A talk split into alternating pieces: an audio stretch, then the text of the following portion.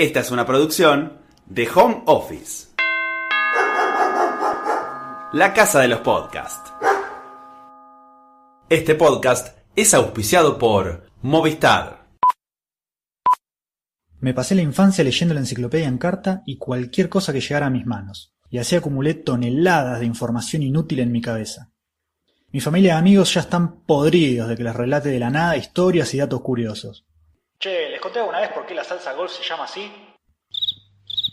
Ya ni siquiera mi perro me escucha. Hasta que alguien me sugirió. ¿Y por qué no haces un podcast contando estas cosas? Seguramente a más de uno le va a interesar. Y acá estamos. Estas son algunas de esas historias. Mi nombre es Agustina Benali. Bienvenidos a Cosas que no sabías que no sabías.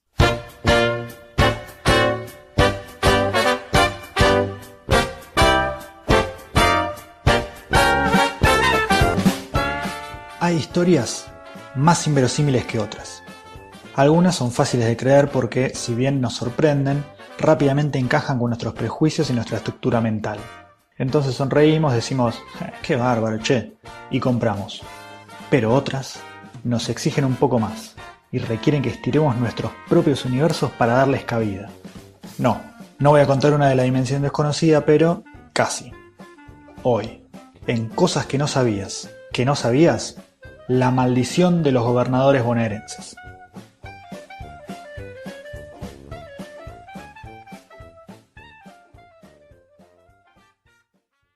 Fue recién en 1880 que la ciudad de Buenos Aires pasó a ser oficialmente la capital de la República. Hasta entonces había sido capital de la provincia, provincia que debió salir a buscar un nuevo asiento para sus autoridades. O sea, otra capital, ¿no? Mercedes, San Nicolás, Quilmes sonaron como opciones. Pero ahí Dardo Rocha, gobernador, dijo: Eh, más sí, hacemos una ciudad desde cero para que sea la capital y chao. Eligieron para esto un lugar ahí cerca de Ensenada y empezaron a construir una ciudad moderna, modelo, con calles anchas, arboladas, parques y un diseño racional de las calles para la mejor circulación de la gente y del aire.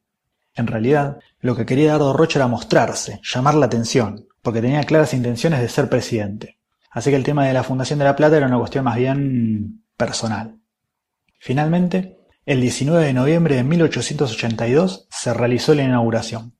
Eligieron esta fecha porque era el cumpleaños del hijo de Dardo Rocha, que por nacer ese día, el día de San Ponciano, le pusieron de nombre justamente, sí, Ponciano.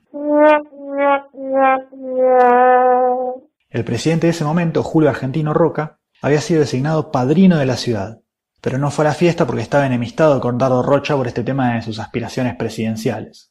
Te di un plato de avena en 1947 para que pintaras mi cocina y nunca la terminaste. Esa avena estaba rancia. ¡Píntame la cocina! ¡Oblígame! Ese día, lo primero que hicieron fue colocar la piedra fundamental, que se encuentra en el medio de la Plaza Moreno, que es esa la que está en el centro exacto de este cuadrado que es la ciudad de La Plata. En esta piedra fundamental había una caja de plomo, Ahí habían puesto una vasija de cristal con una copia del plano de la ciudad, monedas, medallas, botellas de vino y de champán. Después de este acto de fundación, empezó la comilona. Habían armado un salón VIP de madera para la gente más paqueta. Ponele que había, qué sé yo, 300 personas. Los que no tenían esta pulserita para el VIP, unas 4.000 personas, quedaron afuera en unas carpas que habían armado ahí así nomás. Pero el día era malísimo, hacía un calor tremendo. De tanto calor el asado se echó a perder, había moscas, volaba una polvareda de aquellas, una, una porquería. El agua que habían llevado no alcanzó, la gente tenía sed. pobre Dardo Rocha, no pegó una, la fiesta era un desastre. Y se le puso peor. Más tarde empezó a llover, una tormenta impresionante, y la gente tuvo que irse toda mojada y chapoteando en el barro hasta los trenes, que encima tardaron varias horas en salir. En conclusión, la inauguración fue un bajón. Y ahora entramos en el terreno legendario. Dicen que acá fue que un grupito decidió quedarse y ejecutar una pequeña venganza. Algunos van más allá y dicen que en realidad fueron enviados por Roca para embromar un poco a Dardo Rocha, que era su enemigo político. La cosa es que este grupete fue a buscar una bruja que vivía en Tolosa, ahí apenitas en las afueras de La Plata. Fueron con ella de vuelta a Plaza Moreno, abrieron la caja de plomo de la piedra fundacional y la saquearon. Se llevaron las monedas, se chorearon el vino, Acá abro un paréntesis. Cuando la ciudad cumplió 100 años, abrieron la caja y posta que faltaban cosas. Pero dijeron que era por una filtración de agua de la fuente que estaba en el medio de la plaza, qué sé yo. Andás a ver. Bueno, la cosa es que después del saqueo, la bruja, disculpe usted, orinó en la piedra fundamental y junto a sus acompañantes comenzó a caminar alrededor en sentido antihorario, que es la manera de hacer maleficios, como bien sabemos. Luego profirió la maldición por la cual Dardo Rocha nunca, nunca llegaría a la presidencia, ni tampoco ningún gobernador de Buenos Aires que se lo propusiera. Después, después no sé qué pasó, se habrán vuelto en Uber, qué sé yo, porque te imaginarás que los bondis todavía en esa época no pasaban por Plaza Moreno. Y a todo esto, ya sé que te estás preguntando. ¿Dónde está mi elefante? ¿No es esto lo que todos nos preguntamos en la vida? Por lo menos yo sí. ¿Y la maldición funcionó?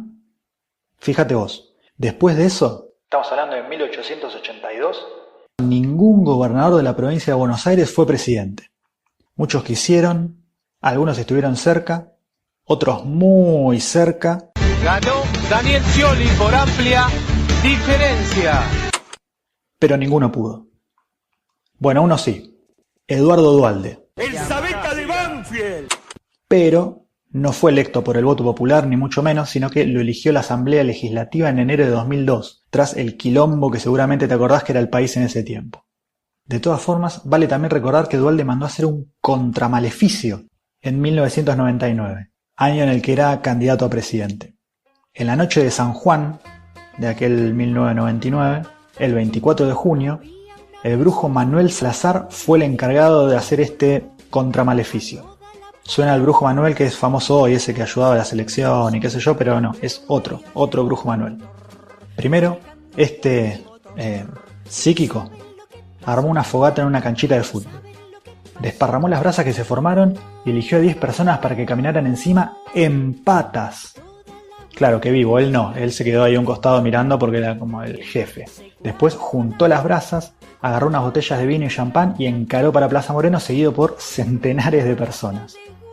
Una vez en el centro de la plaza, desplegó una bandera bonaerense con un lienzo negro encima, formó un cuadrado con las botellas, miró a la catedral y dijo las palabras mágicas. Señor Dualde, sea usted bienvenido a la presidencia de la nación. Sea usted muy bienvenido. Besó las banderas, hizo la señal de la cruz y empezó a caminar acompañado de sus seguidores alrededor de la piedra esta vez en sentido de las agujas del reloj, mientras derramaba el contenido de las botellas. Con esto se daba por terminado el maleficio.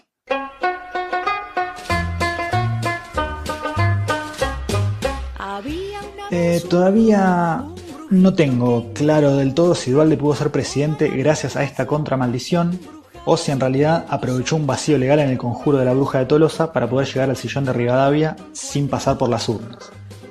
Sí, ya sé, todo esto suena a disparate. Y nosotros acá somos muy racionales, sí, pero elegimos creer. ¿Y vos? Todas las brujerías del brujito de Gulubú se curaron con la vacuna, con la vacuna, luna, luna, luna. Esta fue una producción de Home Office.